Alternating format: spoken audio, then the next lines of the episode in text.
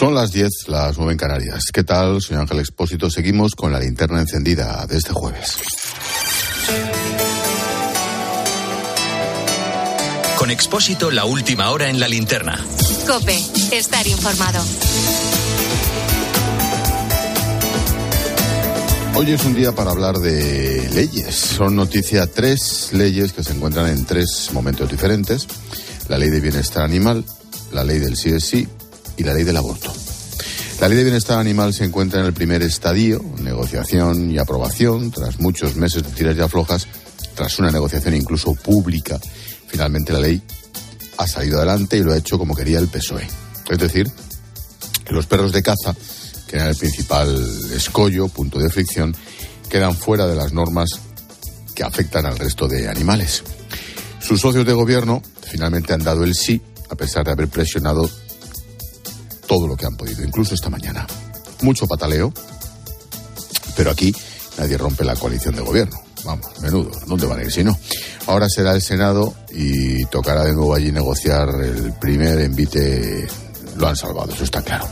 En otro punto diferente se encuentra la ley del sí es sí. La ley está aprobada, está en vigor, pero ante la chapuza que supone, oficialmente más de 500 agresores han visto reducidas sus condenas, más de 40 han salido escarcelados, digo oficialmente porque seguramente el número se duplique.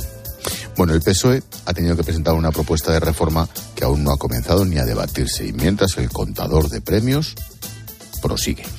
En el último momento ha entrado la ley del aborto. La ley la aprobó el gobierno de Zapatero allá por 2010 con Viviana Ido, ¿te acuerdas?, como ministra. En ese momento el Partido Popular interpuso un recurso ante el Constitucional. La ley, que está en vigor, permite el aborto hasta las 14 semanas e incluso en determinados supuestos hasta la 22. Tampoco obliga al sistema sanitario a dar más información a las mujeres sobre las consecuencias de abortar. Bueno, pues hoy, insisto, 13 años después, el Tribunal Constitucional, con sus decisiones, ha iniciado el camino para avalar finalmente la ley del aborto. Este tema tiene muchas aristas, muchas perspectivas, hay que analizarlas todas, así que empezamos por la cuestión jurídico-política. Lo que sabemos es que no va a haber cambios, pero que, ¿por qué sabemos que no va a haber cambios? Bueno, pues el Pleno ha rechazado la ponencia del magistrado Enrique Arnaldo. Cuando un tribunal tiene que dictar sentencia, se encarga a uno de sus miembros la elaboración de la propuesta de resolución judicial para luego deliberarse. Bueno, en su ponencia, Arnaldo veía dos problemas. Uno, proponía informar más a las mujeres sobre las secuelas que puede dejar el aborto. Y dos, pedía reforzar la objeción de conciencia para los sanitarios. La mayoría de los magistrados no estaba de acuerdo con el planteamiento de Arnaldo, han rechazado su moción y él ha declinado elaborar otra. Así que se ha votado y se ha decidido encargar el nuevo texto a Inmaculada Montalbán, del sector, entre comillas, progresista. Y aquí entra de lleno el componente político. Los progresistas, entre comillas, son mayoría en el constitucional y eso empieza ya a reflejarse en sus decisiones. Ahora se entienden las prisas y todo el cambio de conde en etcétera, etcétera. Bueno, a partir de ahora, ¿qué? Pues en el plazo de un mes tendremos nueva ponencia que deberá ser aprobada por el Pleno y habrá una decisión que dará conformidad final a la ley. Lo curioso para muchos juristas es que ya se ha dicho que sí, que la ley sirve y ahora lo justificaré, no al revés. Bueno, como te digo, el PP presentó un recurso ante el Constitucional en el año 2010 y ahora, ¿cómo valoras la decisión del tribunal? Bueno, pues hoy ha hablado Núñez Hijo.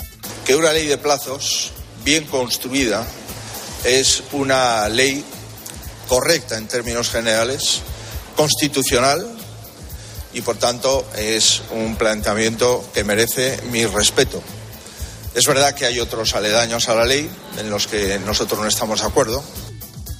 El constitucional es la última instancia a la que se puede apelar dentro de nuestro Estado de Derecho esto es lo que se ha decidido hoy, pero hay otros argumentos jurídicos, argumentos que se basan en el derecho a la vida que defiende el artículo 15 de la Constitución. Ramón Rodríguez Arribas, vicepresidente que fue del Tribunal Constitucional, considera que con esta decisión se produce un cambio radical en la doctrina que se había seguido hasta ahora y que desprotege legalmente al nasciturus, a los niños todavía no nacidos. En fin, me parece que ahora lo que se va a hacer es avalar la propia ley en su conjunto y su detalle, y sin hacer ninguna consideración sobre los derechos del nasciturus. Creo que por lo menos habrá que pensar que el nasciturus tiene, es un ser indefenso e inocente, como dijo Juan Pablo II, y realmente algún derecho habrá que reconocerle y alguien tenía que defenderle. Parece que no va a haber nadie. Ese sí, es de nuestra compañera Pilar García Muñiz. Rodríguez Arribas ha estado en Mediodía Cope. Bueno, al margen de la cuestión jurídico-política está la moral y ética. La conferencia episcopal considera que la decisión del TC permitirá entender el aborto como un derecho, declarando constitucional que haya seres humanos que no tienen derechos. Además, se pide a las distintas administraciones que, en lugar de proclamar el derecho al aborto, promuevan iniciativas que ayuden a la mujer a vivir su maternidad, evitando ser abocada al aborto. Cada año en España se producen unos 100.000 y en muchos casos no se ofrecen ni se informan de las alternativas. De hecho, esta semana en nuestro informe COPE te hemos contado que solo entre 2011 y 2021, en estos 10 años, más de un millón, un millón de bebés no han nacido en España a consecuencia del aborto. Monseñor José Mazuelos Pérez es el obispo de Canarias, es el presidente de la subcomisión episcopal para la familia y la defensa de la vida. Don José, buenas noches. Buenas noches. La pregunta es muy sencilla y la respuesta no lo sé. ¿Y ahora qué? Bueno, pues ahora seguiremos siendo voz de los sin voz, de las voz, siendo voz de esos niños, de esos fetos en el seno de su madre, reivindicando ese derecho a la vida es de justicia darle a cada uno lo suyo y lo mínimo que hay que darle a cada persona es el derecho a la vida. Por eso eh, tenemos que seguir siendo voz de los símbolos. Yo mm, pienso que cuando la humanidad se ha puesto a plantear si ciertas vidas humanas valen o no valen, siempre se ha equivocado. Estoy seguro que esta ley del aborto dentro de años pedirán perdón en nombre de esa voz de los sin voz, de ese grito silencioso de tantas y tantas vidas humanas que se están mm, eliminando. En la nota que han hecho pública hoy se define la ley como, entre otros adjetivos, ideológica, acientífica y que promueve la desigualdad. ¿Por qué acientífica y desigual? Bueno, científica y cada día la ciencia nos muestra más que no podemos poner en duda que la vida humana comienza en el momento de la concepción. No podemos poner en duda ya hoy con toda la, técnica, la genética, de que cada vida humana es una vida única, irrepetible, un alguien. Y bueno, y también la lógica. Todos nosotros hemos sido embriones, luego somos un alguien que se va encarnando con un cuerpo totalmente distinto. Hoy metemos en un ordenador nuestro genoma y nos dice cómo somos de feto, cómo somos de niños, cómo somos de adultos y cómo somos de ancianos. Por eso es un alguien y, y, tú, y duele que a ese alguien hasta los tres meses y medio pues no se le respete. Y eso es un problema. Al mismo tiempo también es una duda de que ese alguien, si es un alguien que, mm, mm, que tiene síndrome de Down, resulta que lo pueden matar hasta los cinco meses y medio. Y esa es la mayor aberración de una ley y no pienso, por mucho que quiera un tribunal constitucional, decirnos que esa ley es constitucional, esa ley es injusta, inhumana y provoca la desigualdad. Porque vamos a suponer que todos los puestos y todos los embriones sean iguales. ¿Por qué los síndromes de Down hasta los cinco meses y medio? ¿Qué se le va a decir a las madres con síndrome de Down? ¿Qué le van a decir los síndromes de Down a estos señores? Por eso es una, es una barbaridad esa ley. Si esa ley se aprueba así, constitucional, pues se han cargado la igualdad.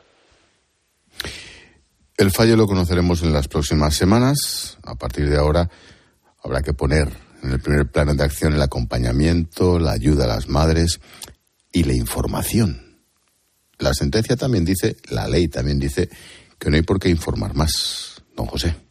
Claro, porque no quieren gente libre, como ellos dicen quieren gente mm, mm, muñecos, porque en el fondo, mire usted, detrás del aborto habría que establecer, levantar la manta a ver los negocios que hay detrás del aborto y a quién están sirviendo estos políticos en ese nuevo orden mundial? Habría que verlo. ¿Cuántos se van a beneficiar de esta ley del aborto en cuestión de dinero? Yo lo decía San Pablo, la red de todos los males, el afán de dinero. Habría que ir desempolvando un poco ese afán de dinero y dónde están los beneficios económicos de esta ley. Al mismo tiempo no se preocupa de buscar el bien, el bien común, de facilitar a una madre. ¿Cuántas mujeres son llevadas al aborto? Decía Juan Pablo II. Dice, yo no me refiero a esa mujer que es llevada al aborto, me estoy refiriendo a la cultura de la muerte. Por eso yo le diría a estos políticos, ¿qué vaya a hacer para que las mujeres no tengan que llegar al aborto? Vaya a darle ayuda, vaya a darle información. No, aquí lo que se quiere además es que las menores aborten, ciegas, y como si el aborto fuera comerse un helado. No, el aborto tiene sus consecuencias, tiene sus secuelas, tiene también unos problemas grandísimos y unas complicaciones que pueden tener grandes. Por eso hay que informar más. No vamos al aborto, pero no interesa, porque aquí lo que interesa es servir al gran capital. Monseñor José Manuel José Mazuelos Pérez, obispo de Canarias, presidente de la Subcomisión Episcopal para la Familia y Defensa de la Vida. Gracias y volveremos a hablar, me temo. Gracias, don José. Vale, gracias a vosotros. Buenas noches. Ya están por aquí, espero, Antonio Arraez y Nicolás Redondo Terreros. Escuchas la linterna. Con Expósito. Cope, estar informado.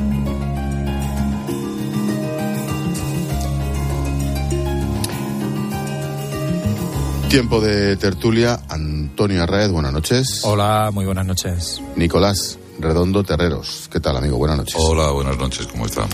Eh, oye, una pregunta que engloba todo lo anterior, las leyes en discordia, las leyes no tan en discordia, las leyes aprobadas, las relaciones entre los socios. ¿Creéis que van a romper PSOE y Podemos, Podemos y PSOE más o menos en breve? ¿O les falta tirarse el pelo en público? Antonio, ¿lo proponías tú más o menos? Sí, mi respuesta es que no, porque no les interesa, no pueden pagar el coste político y en estos momentos tienen una especial debilidad y una especial preocupación que son las elecciones y Podemos tiene una rival directa que a lo mejor si Podemos se, fa- se va del gobierno ya se queda que es Yolanda Díaz, con lo cual no se lo pueden permitir y Sánchez no quiere eh, ir con ese lastre a, a una campaña electoral en la que le digan pero bueno, ¿con quién vas a gobernar si rompiste con Podemos? Con lo cual mi respuesta es no. Nico. No, no lo sé, la verdad es que lo más fácil y lo más razonable, tal como han venido sucediendo los acontecimientos, es pensar que no va a suceder absolutamente nada, porque no ha sucedido absolutamente nada hasta ahora, ¿no? Mi impresión es que eh, si yo fuera Podemos, pensaría en cuándo debo romperlas el, el gobierno. Es evidente que presentarte en coalición eh, con el Partido Socialista mm, te permite sobrevivir, pero te presenta a la vez en una situación eh, menoscabada, por decirlo de alguna forma. Vamos a ver, aquí existen dos clases de gobierno de coalición, para entendernos. Un gobierno de coalición como el que tienen los socialistas y el Partido Nacionalista Vasco en el País Vasco. No entran en conflicto los intereses electorales, o los que tenían los gobiernos como los del SPD con el centro derecha alemán. No entran en conflicto en principio, aunque siempre el que gana tiene más capacidad de arrastre, ¿no? Y luego están los otros, en los que hay una zona de conflicto. Este gobierno es de estos segundos, es decir, hay una zon- zona social de conflicto electoral. Eso, a mi juicio, les lleva a todos los que están en esta situación, en, este, en esta ca- clasificación segunda, a romper en un momento determinado lo va a hacer sobre todo al, al- más perjudicado, que en este caso es Podemos. ¿Lo va a hacer Podemos? No lo sé. Mm, Desde luego la situación para ellos es de desventaja si no sucede absolutamente nada. Lo hemos visto en la ley del sí es sí, el, eh, eh, expósito. No hay nadie que no vea cómo eh, eh, están soportando esas contradicciones absolutamente inasumibles por seguir siendo ministras. Y eso, ese componente estético y ético, no lo acepta la gente bien, ¿no? Entonces, es bueno, ellos sabrán. Nicolás, fíjate que, que, durante toda la legislatura, desde el principio surgió la duda de si iban a aguantar o no, y han aguantado toda la legislatura. Ahora mismo dice, no, Pedro Sánchez hace lo que quiera, lo que sea necesario para aguantar en el poder, aguanta esto de Podemos. En estos momentos, Pedro Sánchez ya no necesita Podemos. Va a haber ahora unas elecciones, el Parlamento en este tiempo para, y queda luego viene el verano y luego ya serán las elecciones generales, es decir, y los presupuestos generales del Estado, del Estado están aprobados. Con lo cual, en estos momentos es cuando menos Pedro Sánchez necesita a Podemos para llegar al final de la legislatura. Lo que pasa es que hay una erosión porque para seguir siendo presidente después de las próximas elecciones Mm, Pedro Sánchez va a necesitar a los mismos. Esa es la, gran contradicción. Claro, él si fuese libre, pues en estos momentos seguro que en la remodelación de gobierno, que es inminente, pues cambiaría la ministra Irene Montero y pondría otra. Pero como no lo puede hacer porque los ministros de Podemos los nombra Podemos, está atado de pies y manos. Pero ahora sí que la sensación, por lo que yo conozco, es que eh, es como se ha acabado. O sea, ya no vamos a aguantar más porque ya nos da igual si ellos quieren que rompan, pero que sean ellos, que sean los otros. Y Podemos en estos momentos está en la misma jugada. Yo creo que Podemos también ha mirado la situación en Portugal, lo que pasó que el los partidos de izquierda eh, dejaron de apoyar al primer ministro y eh, el resultado fue de una, de una mayoría contundente, con lo cual estamos hablando ya de estrategias. Y en esas estrategias, ahora mismo, como bien lo señalabas tú, están aguantando carros y carretas. ¿Por qué? Porque entienden que le perjudica más irse que quedarse en lo que están. Es decir, esto lo aprueban estos otros, que son nuestros socios de gobierno, pero nosotros no estamos de acuerdo, ¿no? Como hoy, por ejemplo, con la, con la ley de bienestar animal. Entonces, están en eso de denunciar, pero yo dudo mucho, no sé si al final, en septiembre, no lo sé, yo dudo mucho que vaya a haber una En cualquier caso, respecto a Podemos, que era lo que estaba analizando, puede que no se vayan, ¿verdad? Que se queden. A mi juicio lo terminarán pagando, porque es un partido fundamentalmente antisistema esa situación a su propio electorado no le gusta mucho, pero bueno, pueden quedarse. Lo que es seguro, si se quedan en el gobierno, que van a subir la tensión al máximo.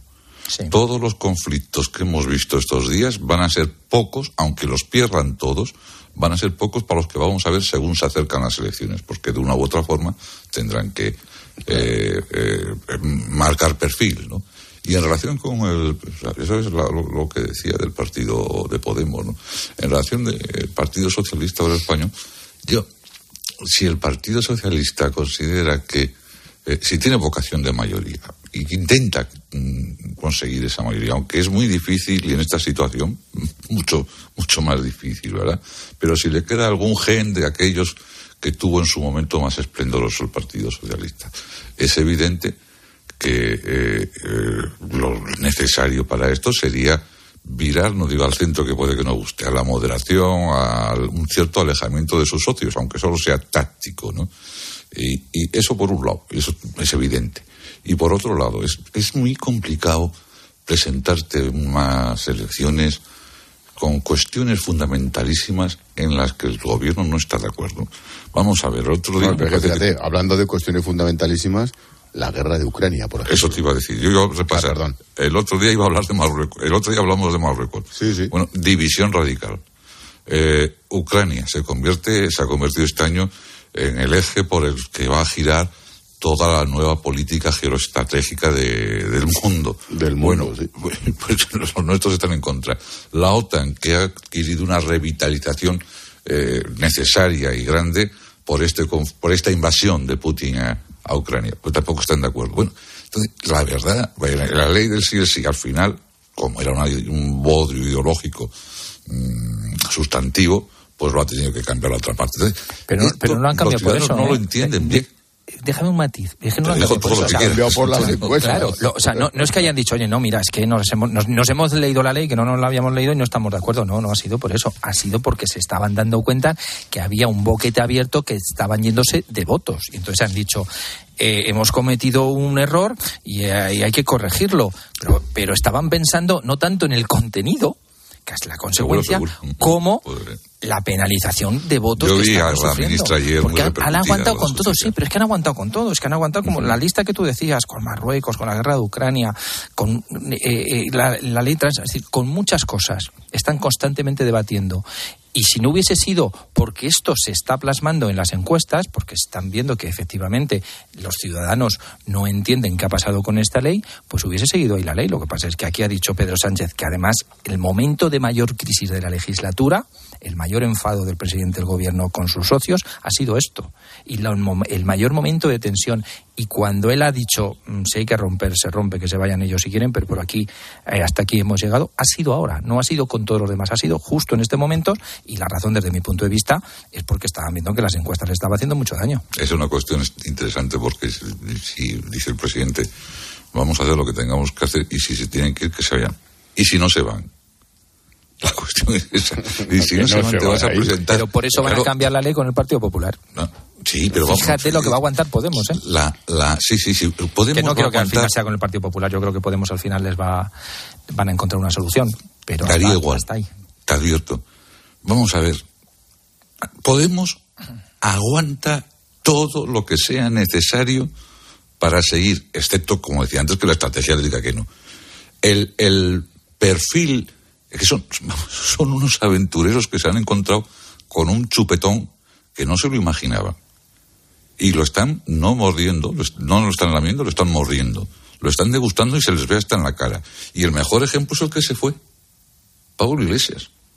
Bueno, que se, fue, se fue de aquella manera. ¿eh? Claro, por eso ahora está, sigue impulsando como, extraordinariamente la tensión con el Partido Socialista Obrero Español. Mm. Ellos van a aceptar todo lo que tengan que aceptar para seguir hasta que les interese seguir. Yo creo que ahora ya les interesa menos, pero en cualquier caso, pues, esas, como decía él, con cabalgar contradicciones. Pues van a cabalgar contradicciones como dinosaurios. Em, permitidme, hablando del rey de Roma y de otras circunstancias, em, hoy ha habido una polémica, no sé hasta qué punto importante, en cualquier caso, polémica repugnante. El PP abre expediente al alcalde de Villar de Cañas, un pueblo de Cuenca, por insultar a Irene Montero hacer comentarios, como digo, repugnantes que no voy a repetir sobre ella, sobre Pablo Iglesias, ya nos podemos imaginar. Necane. Y el vídeo Ángel se ha hecho viral esta tarde en redes sociales, sobre todo después de que lo haya tuiteado Pablo Iglesias. Inmediatamente, Alberto Núñez Fijo ha respondido a esa publicación con un mensaje en el que ha dicho que el PP actuaría de inmediato porque no todo vale en política. Fijo añadía que además hay centenares de razones para censurar la trayectoria de Irene Montero, pero que no aceptará ningún ataque a la dignidad de la mujer bajo las siglas del PP. La ministra dice que acepta esas palabras de Fijo, pero que es habitual que haya cargos del PP creando odio y violencia política de lo más asquerosa. El alcalde ha pedido también disculpas a la ministra por unas valoraciones que ha calificado como desafortunadas. No, desafortunadas no. Desafortunadas es muy suave. Es sencillamente asqueroso, repugnante, machista, etcétera, etcétera. Problema, que Pablo Iglesias es el último para dar lecciones de esto. Y lo siento mucho, pero hay que recordar lo de la azotaría hasta que sangrara.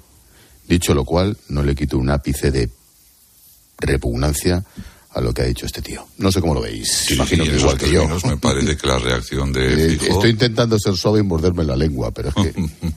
la reacción de Feijóo, si vamos por una vía suave, es lo mejor que puede suceder a cualquier partido y también al, Partido Popular. y de, dejar claro que son contundentes con todas estas mamarrachadas eh, de machirulos que suelen que se suelen aprovechar por cierto por las eh, de las redes ¿no? yo esto creo que está bien y estoy de acuerdo contigo y no sé por qué no se puede decir un ejemplo de machismo cultural exacerbado es el de Pablo Iglesias no solo por la azotaría hasta sangrar, es también aquello que dijo que varias diputadas suyas les traería, le llevarían a él, el jefe de la tribu, las casacas de los policías municipales porque tienen más. Es decir, todos los comportamientos de, de Pablo Iglesias no tienen nada que ver con la gente de mi edad, que teníamos un sumo cuidado en mantener la cortesía y la educación con todo el mundo. Ellos, él con nadie, y muy especialmente considera que es una, está en una posición de dominio sobre, sobre las mujeres en general y sobre algunas de su partido en particular.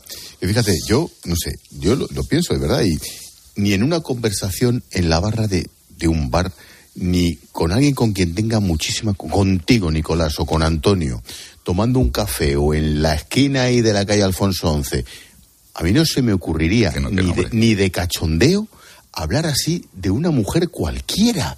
O sea, no se me ocurriría decir eso de la mujer a la que más odiara del mundo. Pero es que no me cabe en la cabeza. Ay, Pero ni lo que dijo él, ni lo que ha dicho el alcalde de Villar de. Cañas. Es que me- no sé, no sé, no sé. Antonio. Sí, co- coincido no ni lo que dijo ni lo que ha dicho el alcalde. Claro. A ver, yo creo que es una eh, grosería inaceptable y, como bien señalas, a mí me cuesta eh, eh, entender que haya gente que, que- que se dedique a política, Que no política, que haga ese comentario como gracioso. no lo Y luego, la- en la política, más allá de las circunstancias de cada uno, se, se debate y se habla con ideas, con propuestas, con contenidos, con, Claro. con críticas, con argumentos. A mí mm, subrayo la reacción de Fijo. No todo vale en política, lo subrayo plenamente y me parece que ese es el camino y que es lo correcto. Yo creo que en la política española todos deberían de hacer un esfuerzo por eh, atarse a ese argumento que me parece fundamental. Fíjate que en la reacción de Fijo creo que es acertada y la reacción de la ministra es acertada, pero hay un pero. ¿Y cuál es el pero? Dice, bueno, pues sí, yo acepto las palabras de, de Fijo, pero bueno, es que hay cargos del Partido Popular creando odio y violencia política de la más asquerosa. No se puede generalizar. También hay cargos Lo que de pasa Podemos. es que, fíjate, en- Antonio, no seré yo defensor de Irene Montero en nada de sus planteamientos, pero es que se lo han dejado votando. Claro, pero, pero bien, pero hagamos, hagamos más eh, eh, eh, Un honesta. poco de autocontrol. ¿no? Claro, claro, es decir, no, no, no, no vayamos a decir, no, el Partido Popular eh, que crea violencia política, y la- eso es un argumentario de Podemos. Entonces, eh, eh, existe la estrategia esta de que nos interesa tensar, y en nos interesa tensar, pues no hay límites, claro, luego va. Eh, Patán. no sé, el pati- Sí, claro. iba a decir el cazurro, que, decir, que- Sí, que bueno. tampoco vamos a hacer lo que Puedes- hacer. puedes decir, va utilizar los este- esta persona, va esta persona y dice esta burrada porque, porque no filtra, porque a lo mejor piensa que es gracioso y porque no sabe dónde está el límite que cualquier persona, no hace falta ni ser político, simplemente con ser una persona eh, coherente y con sentido común, lo debes de tener. Pero yo insisto, este tipo de, no el mensaje tan burro como este, pero esta tensión, nos interesa la tensión, tenemos que movilizar a los nuestros, los del Partido Popular, o sea, esa sensación que yo tengo con los de Podemos de que todo el Partido Popular es malo. Es como que no hay ni una sola buena persona en el Partido Popular, porque es el Partido Popular, son los fachas, son los enemigos. Perdona, no es así. El Partido Popular no, no, no está lleno de mala gente, ni que hay eh, sinvergüenzas o personas, pues como en Podemos y como en todo, y- y, proporción y como en el sector de los periodistas, de los fontaneros y de los maestros del colegio. Quiero decir que ese pero siempre, y es indudablemente no se puede comparar, pero yo creo que igual que Feijóo ha acertado con diciendo que no todo vale en política, pues la ministra hubiese sido mm, eh, una respuesta desde mi punto de vista más acertada si hubiese dicho pues lo acepto y te lo agradezco Alberto. Vamos a ver que, que esta gente que hace bien en aceptar las disculpas, este partido, desde el gobierno, desde las ministras, están hablando de empresarios concretos y les insultan. Y les insultan que estas ministras están mm, mm, descalificando públicamente y a través de, por, por cierto, de publicidad pagada a un presentador de la televisión española de, de Antena 3. Eh, A Es que motos. a Motos, a Pablo Motos, Pablo Motos, sí. con dinero público. Es que le sacan con dinero público en publicidad, descalificándole. Eh, son, por- porque, vamos a ver, yo creo que el Partido Popular y el Partido Socialista se acercan a los problemas con más o menos acierto para solucionarlos. Podemos y los partidos antisistema, en términos generales, se acercan a los problemas para rentabilizarlos. Ahí ya no es, ¿qué les importa que las consecuencias de que determinada empresa sea eh, tenga unos beneficios extraordinarios repercuten en sus trabajadores, en su entorno y en el país a través de los impuestos, ¿no? Ahí a los que les preocupa es utilizar esa sensación que puede haber de injusticia, de desproporción, de desajuste para fortalecer su discurso justamente de, y solo trinchera, de y de odio. solo aceptan Claro. como buena su ideología. Claro, claro. Y la otra la rechazan de plano, sin interpretarla, sin dialogarla, sin discutirla. Simplemente eh, yo soy de Podemos y no puedo tener amigos en el Partido Popular. Ese es el discurso que parece. El otro día con lo de la ley del sí sale Pachi López, que está en esa estrategia también de nos interesa. Sobre actuación. y dice, no, no vamos a hablar con el, con el Partido Popular. Perdone usted, claro, le han corregido de Moncloa. ¿Cómo que no van a hablar con el Partido Popular? Luego se pondrán de acuerdo o no se pondrán de acuerdo.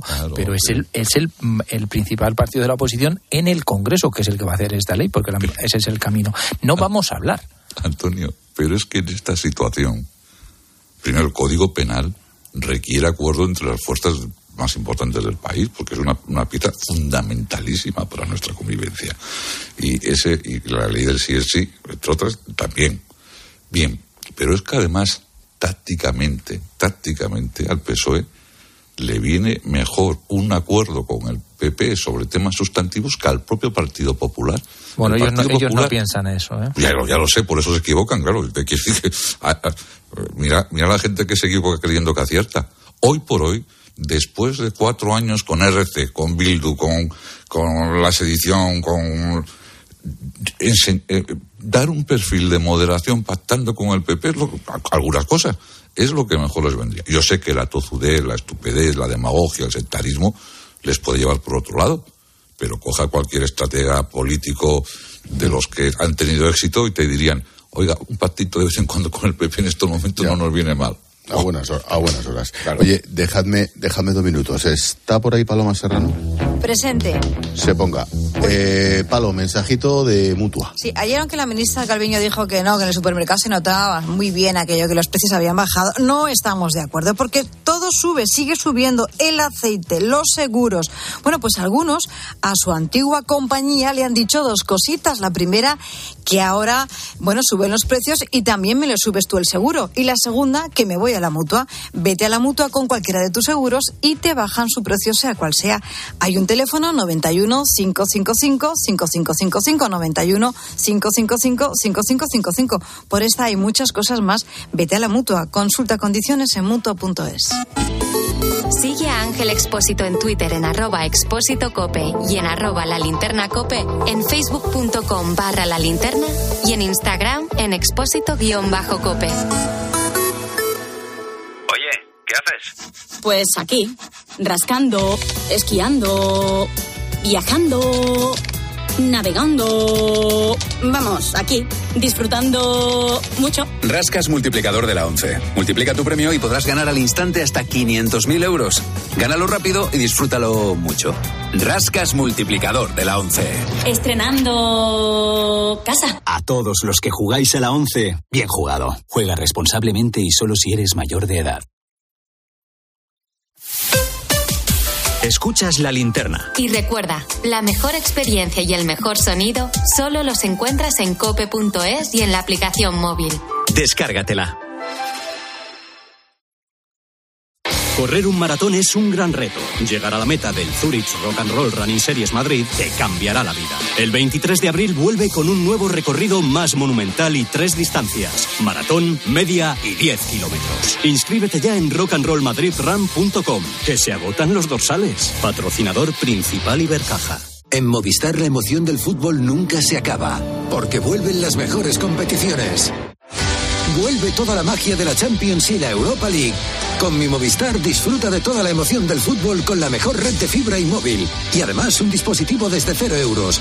Infórmate en el 1004 tiendas o en movistar.es. Saludos, criaturas. Soy Goyo Jiménez y, como digo en mis monólogos, ser joven es una cuestión de actitud. Pero como yo ya voy teniendo una edad, mi actitud ha sido la de acudir a Clínica Baviera para decir adiós a las gafas de cerca. Haz como yo y pide cita en el 900-180-100 o en clínicabaviera.com y corrige la vista cansada. Hola, soy tu yo del futuro. Y mira lo que tengo. ¡Menudo coche! Pues lo he conseguido gracias a ti. Hay decisiones de las que no te arrepentirás. Consigue ahora tu Opel Corsa o Opel Crossland con una financiación increíble, entrega inmediata y cuatro años de garantía. Tuyo del futuro te lo agradecerá. Encuéntralo en opel.es. El precio del petróleo ha descendido de forma considerable, igual que el precio del gas. Nos hemos venido al centro de coordinación del Suma 112 para intentar aprender. De lunes a viernes de 4 a 7 en la tarde de Cope, con Pilar Tisneros y Fernando de Aro, encuentras el mejor entretenimiento y todo lo que necesitas para entender la actualidad.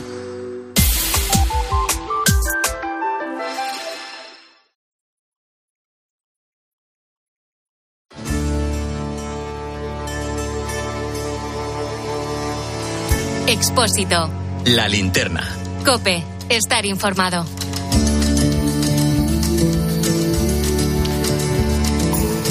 Tiempo de tertulia con Nicolás Redondo Terreros, con Antonio Arraez. Hoy hemos visto otra vez al rey don Juan Carlos en París, en este caso.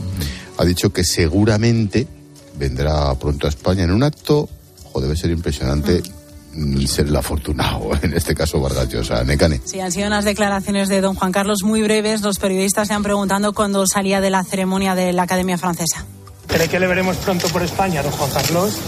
Seguramente. Y además ha dicho don Juan Carlos que está divinamente. El monarca ha querido estar presente en un día muy importante para el Nobel de Literatura, para Mario Vargas Llosa, que se convertía en miembro de la Academia Francesa. Don Juan Carlos ha estado acompañado de su hija, de la infanta Cristina, y Vargas Llosa ha agradecido su presencia y ha dicho que le ha dado un cierto realce a la ceremonia. Que creo que había que reconocerle al rey de una manera efectiva lo reconocidos que estamos los españoles por la libertad de que gozamos.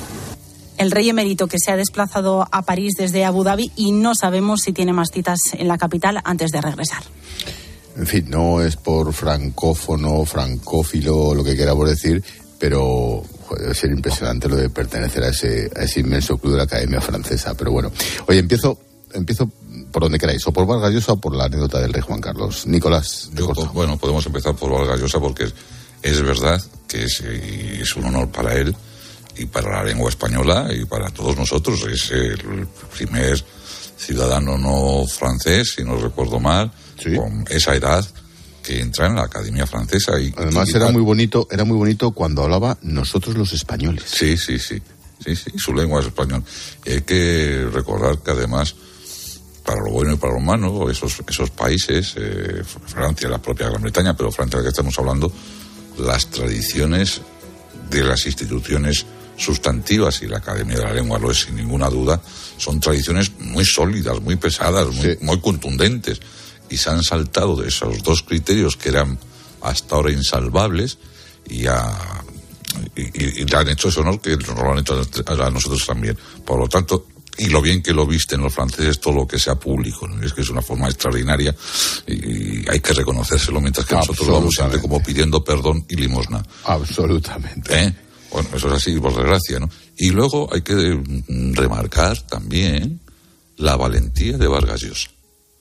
Este escritor extraordinario, extraordinario, como lo reconocen los franceses, este escritor que tiene el premio Nobel, que no es poco, ya se enfrentó en algún momento con el resto del gremio, o parte del resto del gremio, eh, descalificando y criticando al comunismo en Cuba y al comunismo en términos generales, y optando por una ideología a la que tenía todo el derecho, que era la liberal. Bien, pero esa valentía que tuvo, que aunque no se coincide con él ideológicamente, se tiene que reconocer porque fue un hombre valiente en su momento, enfrentándose al, al pensamiento dominante, lo ha, lo ha vuelto a demostrar invitando a Juan Carlos, al rey emérito.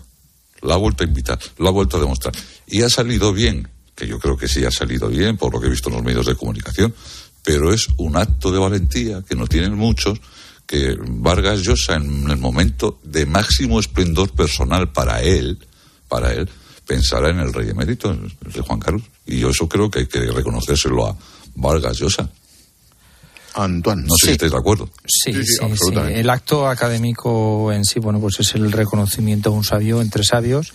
Como bien decía Ángel, pues suena bien eso de que se considere español, porque lo es, evidentemente. Es que, es que si me permites un paréntesis, un paréntesis muy rápido. Y, joder, en tu casa, y lo hemos mencionado muchas veces, Nicolás, el francés ha hablado más que el español a muchos años. Eh, en Francia, en la Academia Francesa, a orillas del Sena, eh, reconocer de esta manera a alguien que escribe solo en español es acojonante. No tengo más calificativo. Perdón, el Antonio. chauvinismo francés, por otro lado. Totalmente. Perdón, Antonio. Sí, sí, sí, sí, es, es una trayectoria, además de muchas obras de, de compromiso político también y de denuncia social. Sin duda es un, un escritor de, de primera. Y en cuanto al acto mm, que haya invitado al rey, pues a mí me parece que es una persona, eh, como de alguna manera apuntabas tú, Nicolás, que se lo puede permitir, como se lo puede permitir, lo hace. Lo hace libremente. Eh, la relación con, con don Juan Carlos de Mario Vargallosa él sabe la que es, sabe eh, de su amistad, sabe de sus encuentros, sabe de larga vidas y él le ha parecido un acto de justicia, ha sido valiente y a mí me parece que es una eh, de las maneras y es un buen camino para mm, normalizar la situación de don Juan Carlos. Don Juan Carlos ha sufrido un desgaste de opinión pública en España enorme la noticia que conocimos hace unas semanas de que va a fijar su residencia fiscal fuera de España para mí no es una buena noticia y no facilita la, la vuelta a la normalidad. Don Juan Carlos tuvo un reinado largo e importante en la historia de España que ayudó a consolidar por primera vez en nuestra historia una democracia eh, eh, donde cabían todos los españoles y eso es muy importante. Sin embargo, lo que ha pasado en los últimos años eh, pues ha desgastado ese papel de tal manera que ahora deberíamos de encontrar entre todos una fórmula para que de manera discreta pudiese volver y que bueno pues en la última etapa de su vida tenga el reconocimiento que eh, se merece de los españoles. Ese reconocimiento va a ser difícil porque él, insisto, en opinión pública española, incluso gente, ciudadanos normales, monárquicos que todos conocemos, aunque en su día le defendieron, pues no dejan de, estar sorprendidos por todo lo que se ha conocido. Pero claro, que ahora tenga la, residencia fiscal fuera de España, en lugar de hacer olvidar eso, y recordemos que eh, a nivel judicial está limpio y que podría volver de su manera, y hay los sus más, sus menos, eh, eh, claro, eh, eso no contribuye a, esa vuelta normalizada que yo que ya empiezo a dudar si alguna vez se va a producir. Y a mí eso, de alguna manera, un personaje histórico como el de Juan Carlos, me apena que en esta última etapa de su vida, al final esté eh, fuera de España. Y es cierto, yo soy de los que creen que una de las maneras de ser patriota es pagar impuestos en tu país. Y esa manera hay que facilitarlo. Claro, hay que ver cómo vuelve con este tipo de actos. Donde vuelve, bueno, pues habrá que buscar una solución. Pero ese enfrentamiento que todavía mantienen, que ya yo creo que no solamente con el gobierno, sino también con la actual casa del rey Felipe VI, es complicado y creo que sería bueno encontrar una solución. yo todo, fíjate, con todo lo que has dicho, mm, me hace pensar más en el valor de Vargas Llosa, porque yo creo que tenemos una mirada corta en relación con el rey Juan Carlos, reconociendo yo también, y criticando en los términos que tenga que criticar, eh, todos los desajustes que ha podido haber en, sus comportamientos. Pero no somos capaces, o no son algunos capaces, de superar esa visión pequeña. Vargas Llosa lo ha superado en el momento de máximo, de máxima dignidad para él, cuando nadie querría que nada le perturbara. Él ha demostrado que el rey Juan Carlos, con sus sombras y con sus luces, con más luces que sombras, no le perjudica absolutamente nada y la ha querido tener con él. Me parece que justamente el gesto de, de, Vargas Llosa eh, contrasta mucho con esa mirada corta que digo yo que tenemos los españoles sobre muchas cuestiones y en el caso concreto de, Juan Carlos, pues sobre el rey Juan Carlos, que yo supongo que cuando las cosas vuelvan a su cauce mm, podrá volver con toda tranquilidad porque lo peor que nos podría pasar es que teniendo en cuenta su edad las noticias trágicas nos vinieran desde fuera. ya lo que faltaba, menudo lío. Porque entonces ya es, es un país. Nosotros siempre hemos sido un país muy vengativo y no, resist, no nos resistimos a, a, matar al padre continuamente.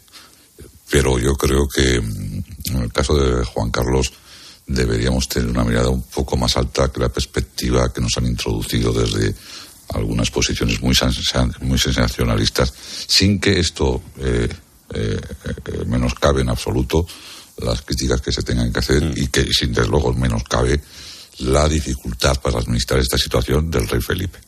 El rey Felipe tiene una situación, ha tenido una situación muy complicada para administrar esto y todo lo que lo ha rodeado durante estos últimos años, ¿no? Y bastante hecho y lo que queda este año. Em, Julio César Herrero, buenas noches. ¿Qué tal? ¿Qué pasa? Hola, Antonio. Hola, buenas noches. ¿Qué tal? Hola, presidente. Un poco de respeto, sí, me parece muy bien que tengas conmigo. Siempre, siempre, ¿Eh? A ver si copiamos un poco a los parisinos. ¿Sabes, ¿Sabes, Nicolás, que somos por lo menos tres los que apoyamos esta cuestión. Lo sé, lo Sí, sé. y con, sí, con- danos tiempo, con- danos tiempo. Con Eh, tres empezó. Sí, sí, con algunos. Pelayo. Incluso con menos, sí, sí. Algunos incluso con Con menos. tres empezó Pelayo. Sí, sí, sí, sí. Que otro cambio legislativo, eh, que a pesar de ser sobre un tema que a, a todo el mundo o a mucha gente le parece vital, pues tengo la sensación de que está pasando sin, sin pena ni gloria. El Ministerio de Educación se ha visto obligado a, a rectificar el proyecto de Real Decreto de acceso a la universidad. Lo sabréis, elimina la prueba de madurez, aquella que era estupenda y necesaria y que nos llevaba a Europa, no sé qué parte, las preguntas tipo test. ¿A vosotros os parece razonable, os parecía razonable unificar en una sola prueba lengua castellana, literatura, la lengua cooficial allí donde fuera, lengua extranjera y en su momento también historia de España e historia de la filosofía, todo eso en una prueba? No. No, a mí no, a mí no me, no, no me parece razonable. Lo que pasa es que esa prueba se debería de preparar cuando un niño de tres años entra en infantil. Entonces se debería de empezar a preparar poco a poco y no a última hora con una prueba de dureza y de, de, de- de pasar y de exigir que yo creo que está desde el principio mal enfocada. Nicolás. No, no, no, no. no. Quiero decir, yo tengo una impugnación de carácter general a esta ley educativa como casi todas las ant- anteriores. Los políticos suelen decir que las, las generaciones sucesivas son las generaciones mejor preparadas y la verdad es que sería bueno que fuera incierto eso. Eso es cierto totalmente porque es un cataclismo, un terremoto, Turquía hoy, eh, Ucrania este año, pues las generaciones tienden a perfeccionarse. Pero eso es totalmente compatible, totalmente compatible con que estas generaciones no son las que están mejor preparadas para vivir la complejidad que vivimos hoy en día. Y a mí me parece que hay que ser exigente en la educación, hay que exigir, y hemos ido en una devaluación eh, de la exigencia muy grande, y yo tengo que decir que tengo la cultura que tengo y tengo la educación que tengo y tengo los éxitos que pueda tener personales que tengo, porque a mí en la escuela, en la escuela pública, por cierto, me exigieron mucho. Y eso me parece que es importante, con Yo todas también. las modulaciones que se tengan que hacer, y eso se está perdiendo inevitablemente en la educación. Si además cuentas que no hay acuerdos entre el Partido Socialista y el Partido Popular, es decir, entre los dos que gobiernan, pues tienes la conclusión. Tenemos Mira. los mayores índices de gente joven sin formar, tenemos los mayores índices de gente joven en el paro, tenemos una situación terrible, abandono escolar, bueno, pues eso es lo que tenemos. Sin preocupación por parte de nadie, por cierto, parece, o sin Yo- gran yo- preocupación. Yo, siem- yo siempre digo, y perdón por hablar en primera persona. Igual he pegado un mitin, pero es que lo que No, pienso. no, no, que tienes toda la razón. Pero yo, perdón por hablar en primera persona, insisto. Pero, mm, en fin, también desde lo público, mi padre aprendió a leer y a escribir en la mili. Y mal. En la mili, que había mucha gente en aquella época, ¿eh? Claro. Hijo, y creo que estamos retrocediendo muchas cosas. El Ministerio ha tenido que dar marcha atrás después de las críticas de la Real Academia Española, que no se suele pronunciar públicamente en, estos, en este sentido o en esos términos, también de filósofos, de filólogos. ¿Revela algo este hecho? Sí, que no solo con el COVID pasaron de los expertos. Suelen hacerlo en general con todo. Con el sí es sí, con el COVID y con lo de la educación más. Es que hubo una reacción muy generalizada y de gente muy sólida y muy, muy solvente respecto a esta ley de educación en estos aspectos. Quiero decir, si me perdona porque vamos a terminar, que ha habido estos días la presentación de un libro extraordinario, aunque sea triste el libro, que es de profesores eméritos. Ahí están todos los que conocemos, eh, Francés de Carrera, Sosa Wagner, eh, Araceli Mangas, eh, Lamo de Espinosa, todos, Manolo Aragón, ya veis, el que se llama España la democracia menguante. Es extraordinario y yo les diría a los dos partidos, al PP y al PSOE, que solo con le- leerlo tienen casi el programa de gobierno. A ver, yo creo que hay que escuchar siempre a los expertos en cualquier materia, los experto- a expertos de, de todos los colores, por así decir, de todas las Claro, ideologías. Eso es fundamental. Lo que pasa es que estamos hablando de un pequeño problema dentro de un enorme problema que es la educación. Antes, Nicolás, hablabas de exigir. Yo creo que hay que enseñar, hay que sacar lo mejor de cada persona. Y hay personas que les puedes exigir lo que quieras, pero les cuesta mucho, si acaso, terminar la ESO.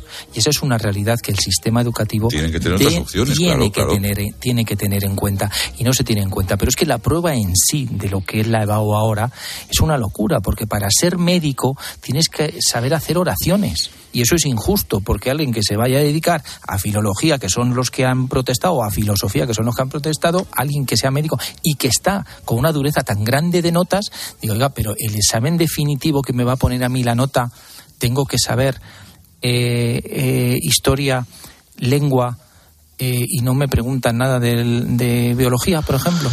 Ay, yo no puedo opinar. Tengo otra pregunta. Eh, la ministra defendió su proyecto en el mes de julio asegurando que es que la selectividad solamente trataba de conocer la actitud memorística de los estudiantes. La pregunta es, ¿se pueden aplicar conocimientos que no se conocen y no se interiorizan, seguramente pasando por la memoria?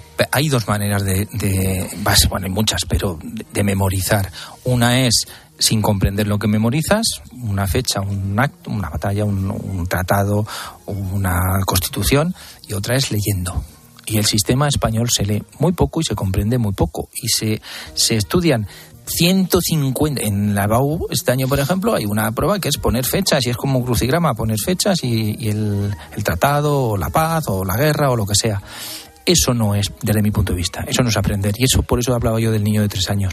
Porque hay que comprender todo. Para comprender se necesita tiempo. No hace falta a lo mejor abarcar tanto, sino entender más. Y cuando tú te sabes la, la, la fecha de la Revolución Francesa, te la sabes porque has leído, porque te interesa y porque la has mamado y porque te gusta y porque la entiendes y porque ya no se te olvida, como la fecha de tu cumpleaños. Cuando la tienes que memorizar sin saber lo que es, para mí es la memoria mal utilizada. ¿Sabes Pero qué pasa? para que comprender es- hay que saber y para saber tienes que tener memoria. Tienes que tienes que No, si la tienes memoria que va a estar utilizar la siempre, memoria. claro, siempre, sí. siempre, claro.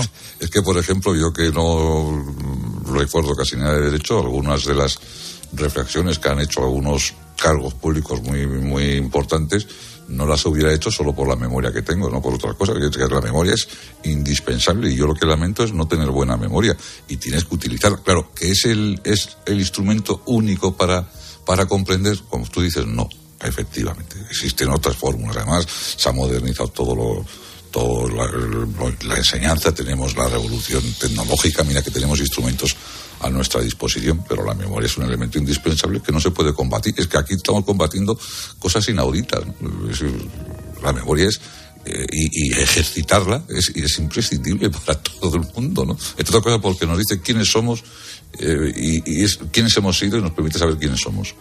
¿Debería haber una, pensáis que debería, si debería haber una prueba única de carácter nacional? Absolutamente. Totalmente. La misma. Eh, la misma, sí, podría ser porque hay un, no, o sea, hay un, un distrito único universitario, lo que no tiene por qué ser exactamente en la misma lengua. Puede ser la Eso misma es, prueba sí. en distintas lenguas y, con, y con algún matiz concreto.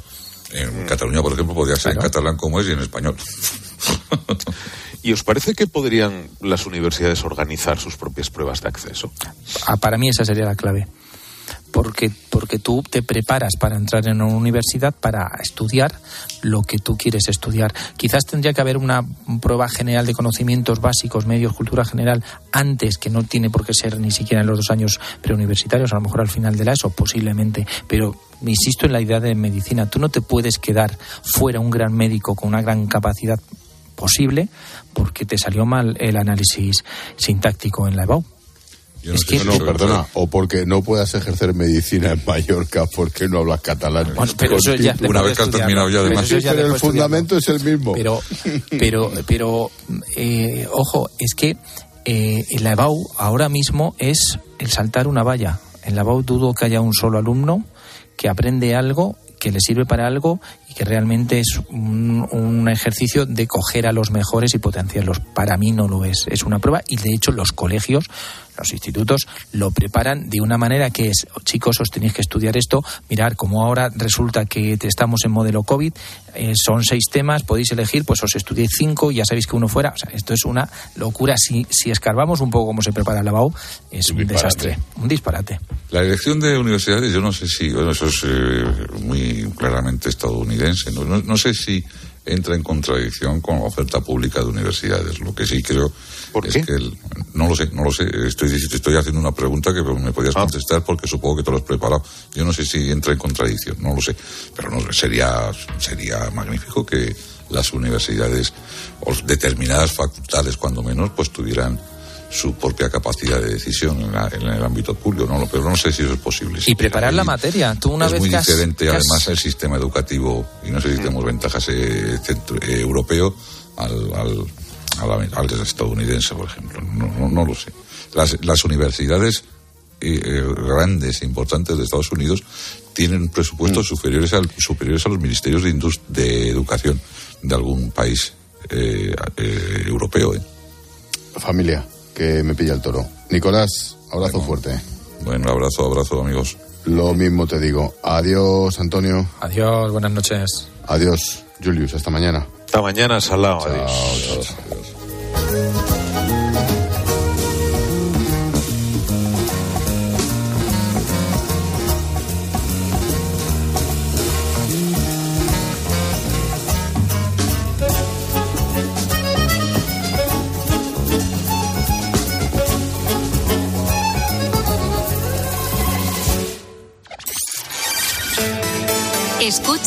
la linterna.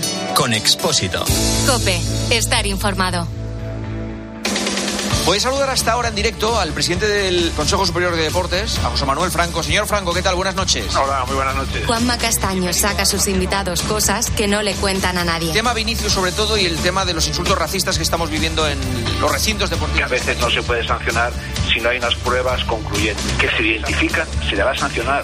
Y algunos pueden tener una sanción económica muy importante. Realmente se les embarga la cuenta, se les embarga algún bien. Alguno de estos individuos puede tener que pagar 4.000 euros. De lunes a viernes, de once y media de la noche a una y media de la madrugada, el partidazo de Cope.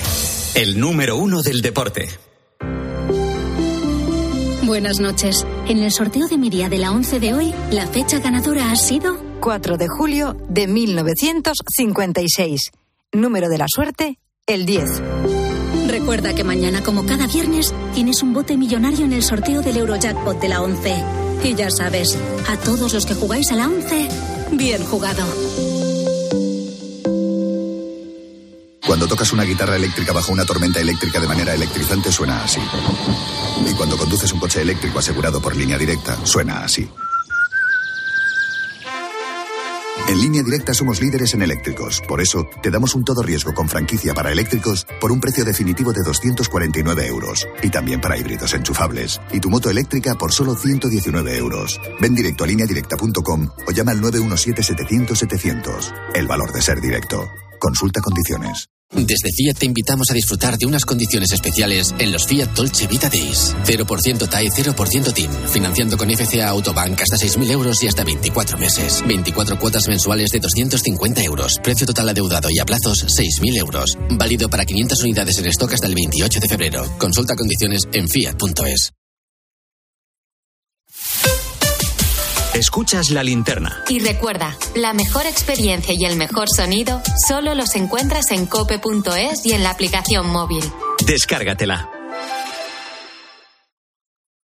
¿Y tú que tienes niños? ¿Qué necesitas para tu seguridad? Bueno, ya no son tan niños. A veces se quedan solos en casa y uf, siempre esperando que no la líen.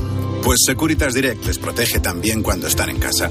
La alarma se puede conectar desde dentro para moverse libremente y el botón SOS les asegura ayuda inmediata en caso de emergencia. Y es que tú sabes lo que necesitas y ellos saben cómo protegerte. Llama ahora al 900-666-777 o entra en securitasdirect.es y descubre la mejor alarma para ti. Donde pongo el ojo, pongo la oferta. Dos gafas de marca con antirreflejantes por solo 89 euros. Infórmate en soloptical.com.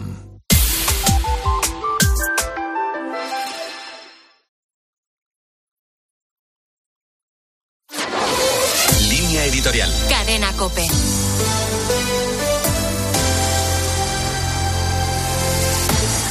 El Tribunal Constitucional ha desestimado el recurso que el Partido Popular había presentado contra la ley del aborto vigente desde 2010. Por siete votos a cuatro, el Constitucional avala la legislación de plazos vigente en España. De esta forma, el aborto se consagra como un derecho sin que se reconozca al concebido y no nacido como sujeto digno de protección eficaz. El aborto ha adquirido la dimensión de un dogma cultural que entiende que los supuestos derechos de la mujer se imponen de manera absoluta sobre los del nasciturus. Este carecerá de protección alguna, contradiciendo la doctrina jurídica que ha estado vigente en España hasta 2010. De ahora en adelante, la salvaguarda del no nacido dependerá solo de la iniciativa y la decisión consciente y libre de personas, familias, asociaciones civiles y comunidades religiosas a quienes corresponderá dar testimonio firme de su opción incondicional por la vida. Y esto pasa no solo por un discurso coherente, razonado y razonable, sino por la inversión de recursos que de manera efectiva ayuden a quien contempla extraviadamente al aborto como solución. La defensa y la protección de la vida del no nacido no son causas perdidas. Desgraciadamente, las leyes no responden a la necesidad de proteger la vida de forma incondicional como sería razonable esperar. Pero está en nuestra mano trabajar con tenacidad y paciencia para que cambie la mentalidad de esta sociedad y para que ninguna se encuentre sola y abandonada ante la trágica posibilidad del aborto.